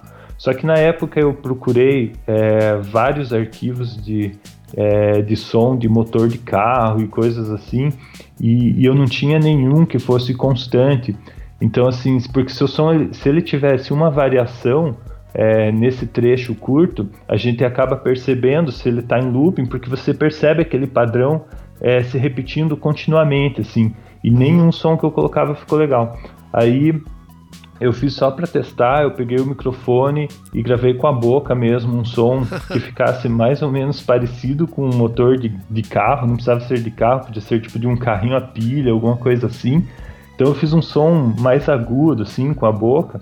E, mas fiz ele bem constante. Aí eu peguei, né, usei uma ferramenta de, de edição de som e cortei ele no trecho que ele ficou é, mais homogêneo, digamos, e, e daí eu editei ali a frequência tal e coloquei para ver se isso daria certo. Porque eu pensei, se isso der certo, eu sei melhor o que eu tenho que procurar, né? E quando eu coloquei, encaixou assim muito bem, né? É, no, no som do carro, né? Porque daí como ele vai variando o volume, a frequência conforme a velocidade do carro, a gente não, não chega a perceber que é uma voz ali gravada então, assim, até, até que funcionou bem, sabe? Ficou, ficou legal e, e ficou divertido, até para contar, assim, como que foi esse, esse processo da criação desse som. Foi bem Mas, criativo, né? O desenvolvimento é, do tipo, som. Foi, foi fazer o, o que dava para fazer na hora ali, né? E como eu falei, eu estava fazendo um projeto da faculdade, tinha data de entrega, a entrega era com a apresentação, e eu estava correndo, assim, com essa parte de som normalmente a gente acaba deixando o som meio por último, assim, né? Porque uhum. você primeiro programa, daí você coloca a arte. Porque assim, se tudo estiver funcionando e não tiver som, você já tem o que apresentar, né? Se tiver som, muito melhor ainda, né? Porque o som enriquece muito o jogo, né? Faz muita diferença. Quando você coloca som, você percebe. Então assim, eu tava com o tempo curto, foi o que deu para fazer e acabou que ficou legal e é, e é o som que eu tô, tô usando até hoje, assim, né? E hoje, o que é necessário para desenvolver um jogo? Eu digo equipamentos e questão de software, pessoas. Claro, de hardware a gente sempre vai precisar, né? De pelo menos um, um computador ali com uma conexão à internet, porque você vai, você vai estar sempre fazendo pesquisas é, para você acaba aprendendo muito pela internet mesmo, né? A questão você, o lance é você começar a aprender, você começar a desenvolver. Tem muito conteúdo na internet. Eu mesmo, é, apesar de fazer o curso lá, a gente acaba sempre recorrendo a é, documentação na internet, tu, vídeos, tutoriais, uhum. sites que ensinam. Então, assim, dá para aprender muita coisa sozinho. Tem muita gente que aprende sozinho, aprende em casa e desenvolvem projetos super legais e fazem, né, são grandes sucessos aí. É, em termos de ferramenta, que nem, por exemplo, hoje tem a, a Unity, a Unreal, que você começa a aprender por ali e você consegue, através delas, você consegue publicar já para iOS, para Android, por exemplo. E são ferramentas que elas têm a versão gratuita delas já te possibilitam fazer muitas coisas, né? É, por exemplo, a Unity, eu não sei exatamente como funciona a licença, mas você consegue desenvolver, publicar e você só tem que comprar a licença se você já estiver ganhando com o teu projeto mais que tanto por ano, sabe? Então, quando você tiver que pagar pela ferramenta, é porque você já está ganhando bastante com o teu projeto, você vai pagar isso sem problema nenhum. Então, se você quer aprender, se você quer publicar um jogo e assim colocar em prática suas ideias, você tem ferramenta para isso, né? E você perguntou sobre pessoas. É claro, é sempre interessante trabalhar junto com outras pessoas. É, isso até é uma coisa legal dos cursos. É, por exemplo, esse curso que eu fiz da, na PUC, esse da Apple, porque lá a gente conhece muita gente que está com o mesmo objetivo que você, né? quer aprender, quer, quer desenvolver, tem uma ideia, quer publicar um jogo. Então, eu acho que isso tem um valor muito grande quando você vai fazer um curso. É pelas pessoas que você vai conhecer lá, né? Além, claro, do, né, do conteúdo que, que é passado ali. Mas se não, se você for trabalhar em casa, você também tem todas essas possibilidades, né? De, então eu acredito assim, é, dá para fazer, é, independentemente da tua, uh, digamos, do teu objetivo, da tua condição, você tem acesso. Eu acho que depende mais da, da pessoa que quer fazer do que de qualquer outra coisa, como como ferramenta, coisas assim, sabe? Até, até arte, por exemplo, tem sites que, que tem arte gratuita, já é, pacote completo de cenário, personagem, animação, tem muita coisa assim que você consegue, você já tem acesso, é só, é só começar a usar, sabe? Então, eu acho que depende muito mais das pessoas do que das ferramentas mesmo. Como você vê o cenário atual de desenvolvimento de jogos independentes no Brasil? Curso, formação, espaço para trabalhar, traçando um paralelo como era uh, nos anos 2000 e como é hoje. Muita coisa ah. melhorou, muita coisa você acha que ainda tem que avançar? Eu acho que muita coisa melhorou. Como eu falei, né, nos eventos que eu participo, eu vejo muito pai indo com filho, vó, neto, assim, é muito comum.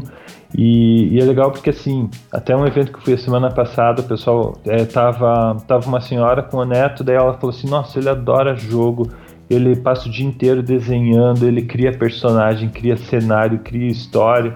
E eu trouxe ele aqui hoje para ele, ele conhecer vocês que desenvolvem jogos, para ele ver os jogos de vocês, para ele ver que dá para fazer jogo. Então, assim, isso era uma coisa que, que não existia antes, né? Você é, pensar que você podia desenvolver jogos e porque assim eu vejo que hoje os pais assim das crianças são consomem jogos. São, são pessoas que jogam já são de uma geração que já cresceram com isso que já aprenderam a jogar e que e enxergam uma possibilidade de, de trabalho nisso né? Uma profissão então isso eu acho que está fazendo crescer porque assim como aumenta a procura por cursos e coisas assim, as faculdades estão ofertando mais cursos, né? Então tá, tá sempre abrindo, a gente sempre vê, ah, abriu uma escola nova de desenvolvimento de jogos e naturalmente, quanto mais tiver, vai melhorando a, a competitividade assim do país mesmo, né? E eu acho que assim acaba virando um produto de exportação, porque o, eu acredito que o brasileiro é muito criativo, é, tem toda a capacidade necessária para a, a, parte técnica quanto assim a parte de porque jogo você tem que ter muita comunicação. São habilidades assim além de, das habilidades técnicas habilidades pessoais né? Eu sempre falo que jogo é muita empatia né? Você tem que entender o teu público entender o que ele quer você tem que olhar para aquilo com os olhos dele sabe então assim eu acho que tudo isso está melhorando muito no Brasil até não é à toa, né? Como, como, a gente comentou antes do curso da Apple, que eles abriram 10 academias no Brasil que dão o curso, além do curso ser de graça, eles pagam bolsa e dão equipamento. Então, porque assim, com certeza eles estão vendo o potencial no, no brasileiro. E não só da parte técnica, mas da parte pessoal. Essas habilidades que vão né? Além de saber programar, saber desenhar, saber criar arte, som, é, são essas habilidades pessoais. Então eu acredito muito assim na, na competitividade do, do mercado brasileiro. Por exemplo, eu sou um jogador doméstico, não sei muito de programação, pô, mas eu quero começar a desenvolver jogos, eu quero começar a entrar nesse universo de desenvolvimento. Por onde começar e qual caminho seguir? Hoje, depois que eu vi esse podcast, o cara quer começar a desenvolver jogos. Qual, qual é a sua dica? Então, eu acho assim, para é, pra quem quer começar, eu acho que não é bom ter uma ideia para começo de. Assim, você ter uma ideia e quer, e quer fazer jogo. Eu acho que não é, não é o melhor começo, assim. Até porque na pós a gente via muitas pessoas assim, ah, eu tenho uma ideia de um jogo assim, mas são jogos complexos para você começar, sabe? Então, assim, se você tem uma ideia, legal. É, guarda essa tua ideia para porque primeiro assim, não adianta, você tem que aprender, você tem que aprender o básico para começar, né? Então, começa com algo muito simples, isso é o que eu sempre falo para todo mundo. É, começa com algo que você consiga concluir e não leve muito tempo, porque senão, senão é muito frustrante. Então, a ideia não é, não é a primeira etapa de jeito nenhum assim, você tem ferramentas, por exemplo, você comentou, ah, eu não sei programar muito bem, ou tipo, nem sei programar e quero começar a fazer. É, eu comecei usando a ferramenta que é o Construct, que ele, você, é, hoje eu acho que a ferramenta é online, você acessa o site lá e, e já começa a usar, sabe? Você, não sei, faz um cadastro pequeno ali e, e ali você já tem muita coisa funcionando, é para jogos 2D. Mas basicamente você é, você arrasta ali para dentro o que você precisa em termos de arte, né? Você coloca lá a imagem que você quer usar para ser teu personagem, uhum. o teu cenário. E, e ele já tem é, várias mecânicas implementadas. Então, se você quer fazer um jogo plataforma, você coloca lá, quero um jogo plataforma tal, e daí você vai montando o teu cenário, monta personagem, coloca os inimigos, é, é, coloca os objetivos, passa de fase, você consegue fazer bastante coisa. Se você quiser fazer um jogo de, de carro, já tem a mecânica do carro implementada, programada, você só marca, ó, isso aqui é meu carro, ele já você consegue controlar já com as setas do, do computador ou com o direcional do, de um controle. Então tem bastante coisa e eu fiz alguns jogos lá, até uns jogos que, que estão no meu site eu fiz no, na Construct. É, quando você abre até aparece lá, né? Que foi feito na Construct. E, e dá para fazer muita coisa legal. Então, assim, é uma maneira de começar. É claro que a ferramenta vai ter as limitações ali. Então, se você quer fazer um, alguma coisa muito diferente, é, vai ser bem mais difícil de fazer, ou talvez até você não tenha como fazer usando só a ferramenta, você precisa de outras uhum. coisas.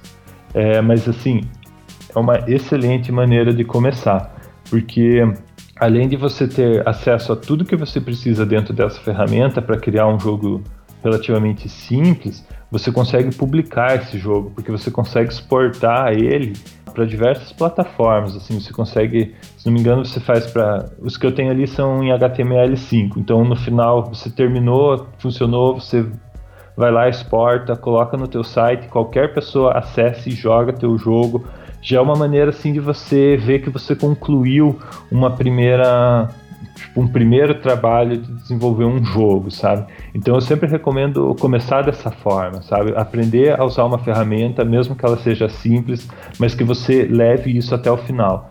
Né? Você comece um projeto, termine ele, publique e mostre para as pessoas. Eu acho que assim, aí você fecha um ciclo. Aí você pode falar, agora eu tenho uma ideia, vou começar com uma ideia.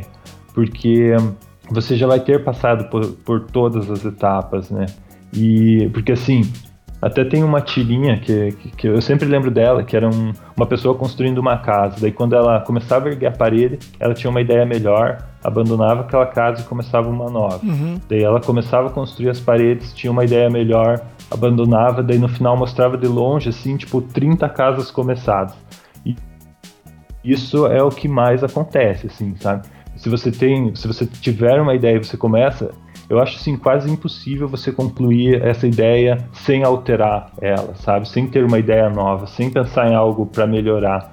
Então, é, por isso que eu falo assim, ter uma ideia e começar a fazer eu acho, eu acho assim, só se for algo muito simples, assim que você fale, ah não, eu, come eu consigo começar e terminar isso e vai ser minha primeira experiência fazendo um jogo, sabe? Certo. Mas normalmente a gente tem ideias mais elaboradas.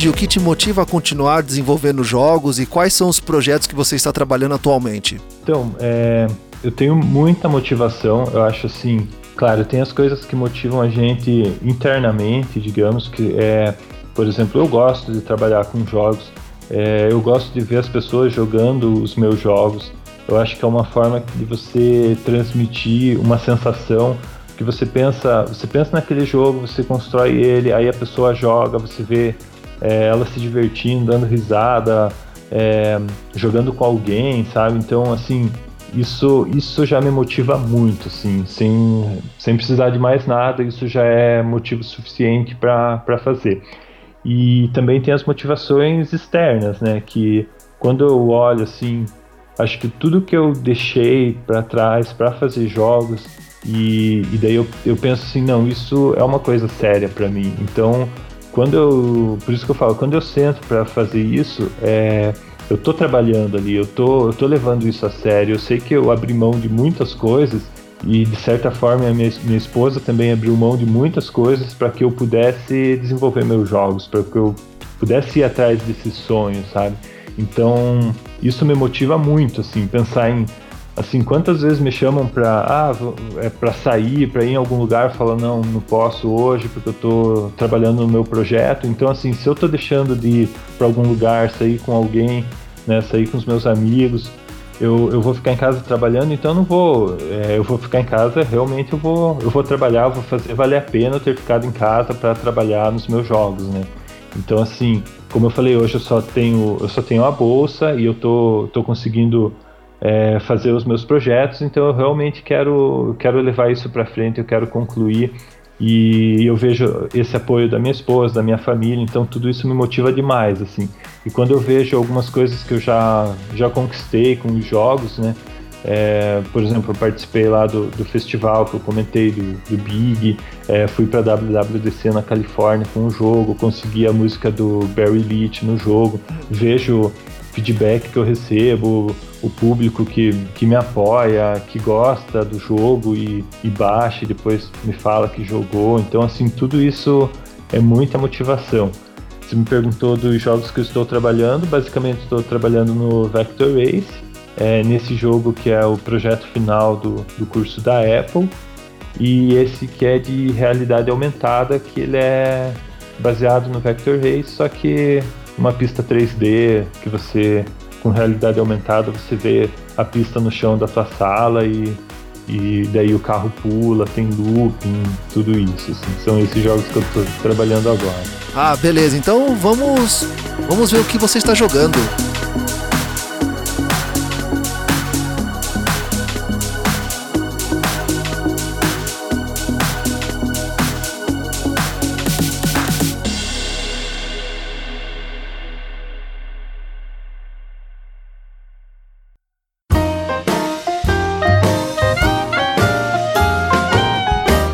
Você está jogando?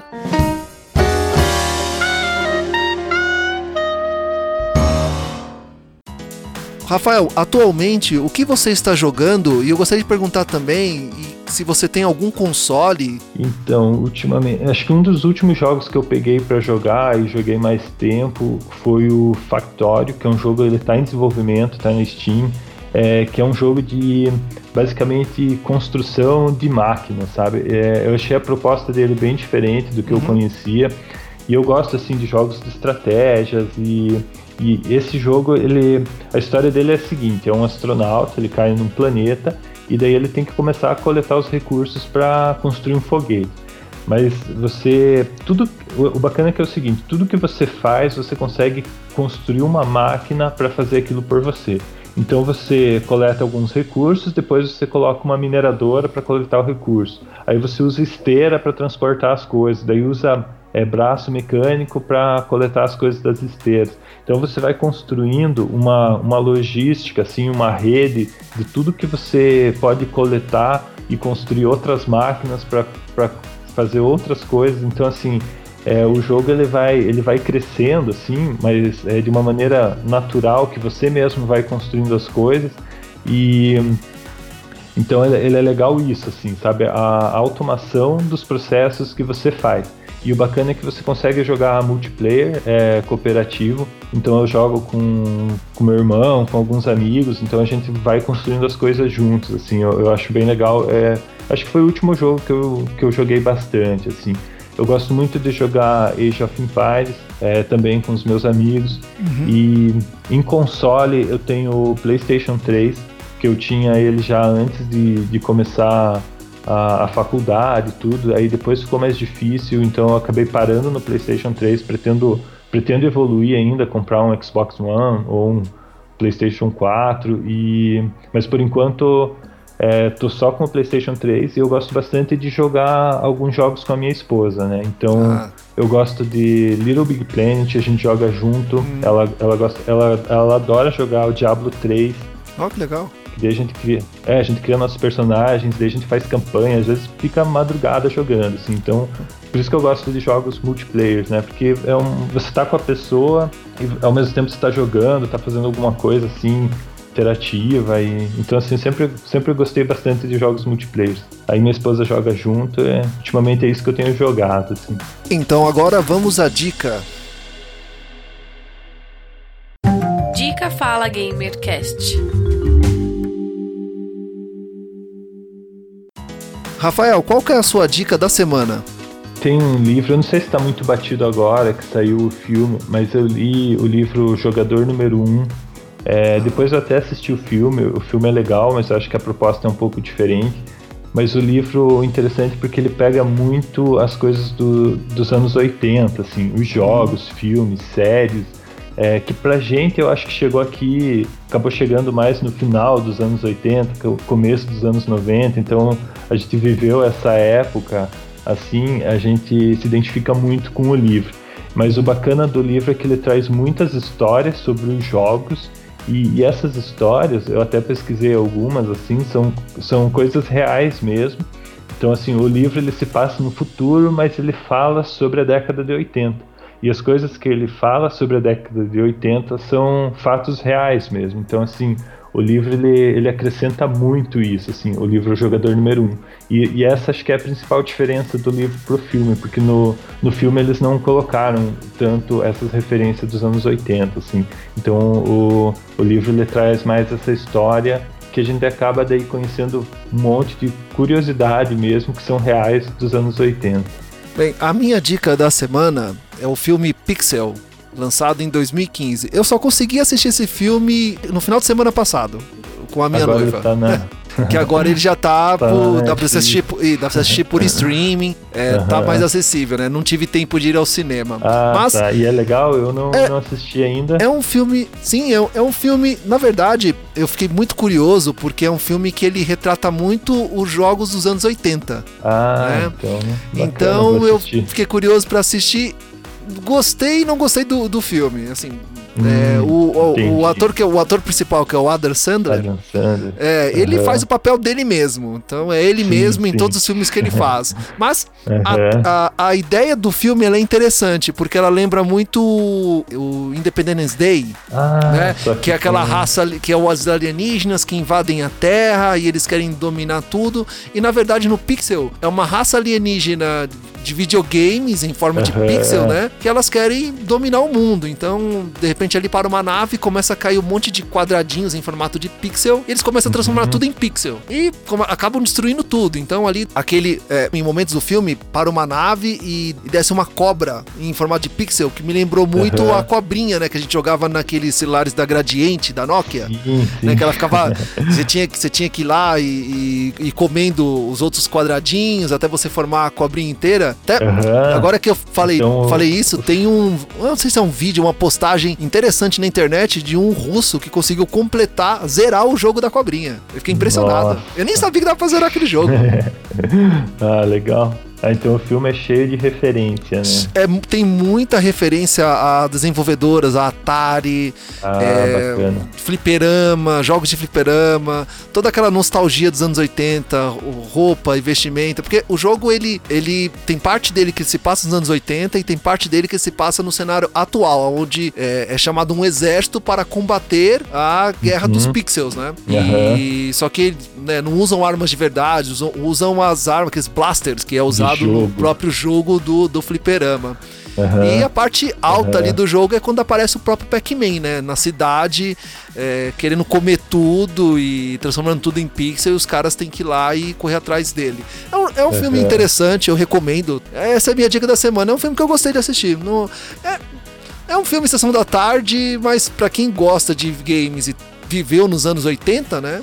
É, vai, vai se identificar muito porque ali tem, tem muitas referências a jogos e cultura pop dos anos 80. Ah, legal. Então agora vamos para o jabá pessoal. Jabá pessoal. Rafael, por favor, diga para nós suas redes sociais, como encontrar você, algum evento que você vai participar. Esse aqui é o seu momento. Ah, beleza. É, bom, nas redes sociais eu tô no, no Facebook, você me acha lá como Rafael Forbeck mesmo. Qualquer coisa pode adicionar, mandar mensagem, pode falar comigo por lá. A, a minha página é a Mirror Blocks, que é a página do Facebook onde eu estou colocando as informações sobre os jogos que eu estou desenvolvendo. Então, agora eu estou colocando as coisas sobre o Vector Race, mas é, eu tenho outros projetos, então eu vou colocando sempre nessa página, né, Mirror Blog. E meu site é o rafaelforbeck.com.br.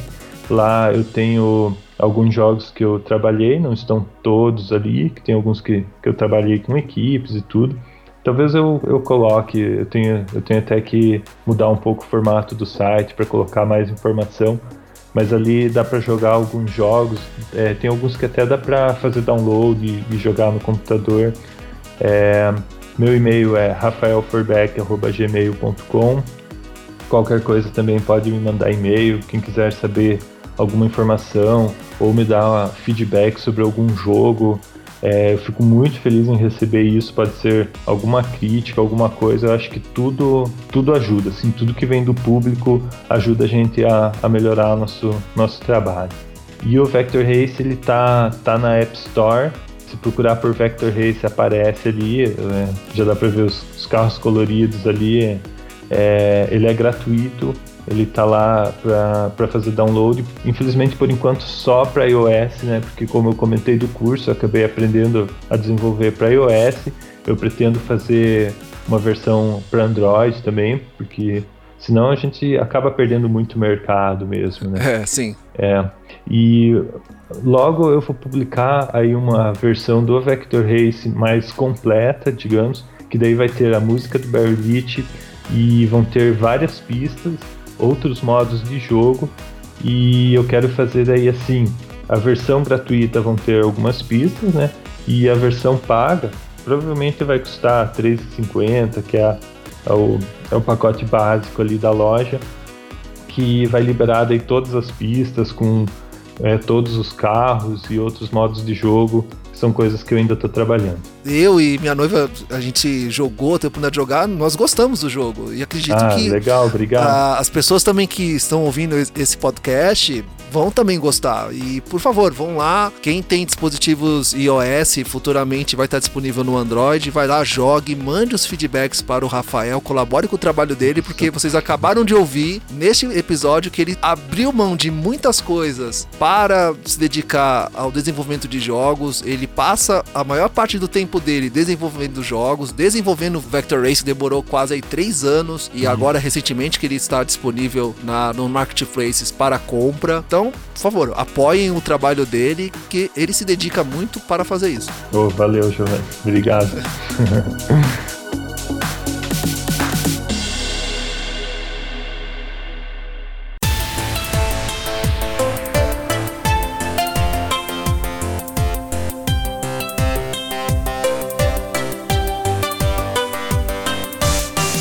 assim estamos finalizando mais um Fala Gamercast. Eu quero agradecer muito ao Rafael, bem, por estar aqui conosco, pela presença no podcast, por disponibilizar do seu tempo, que é um tempo muito limitado, para poder conversar conosco, explicar um pouco sobre sua história, sobre a carreira de desenvolvedor de jogos, mercado e cursos. Muito obrigado, Rafael. Que é isso, Johnny. Eu que agradeço. Fiquei muito contente em receber o convite. Foi um prazer participar. Mais uma vez, parabéns pelo podcast, tá muito legal. Ouvi alguns ali que estão super legais, com muito conteúdo. Espero ouvir muitos ainda que, que estão por vir. E realmente eu que agradeço por essa oportunidade. Muito obrigado, Giovanni. Nós é que agradecemos.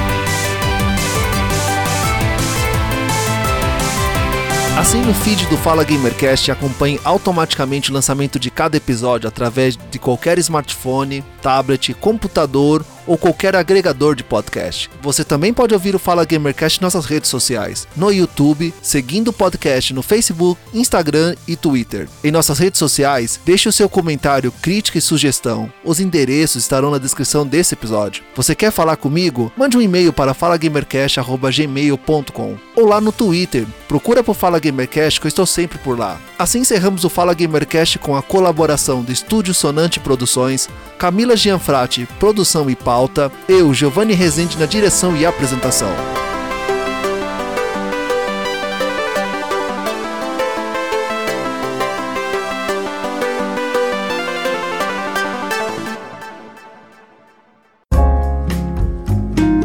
Este podcast foi editado por Coral Multimídia e Podcast.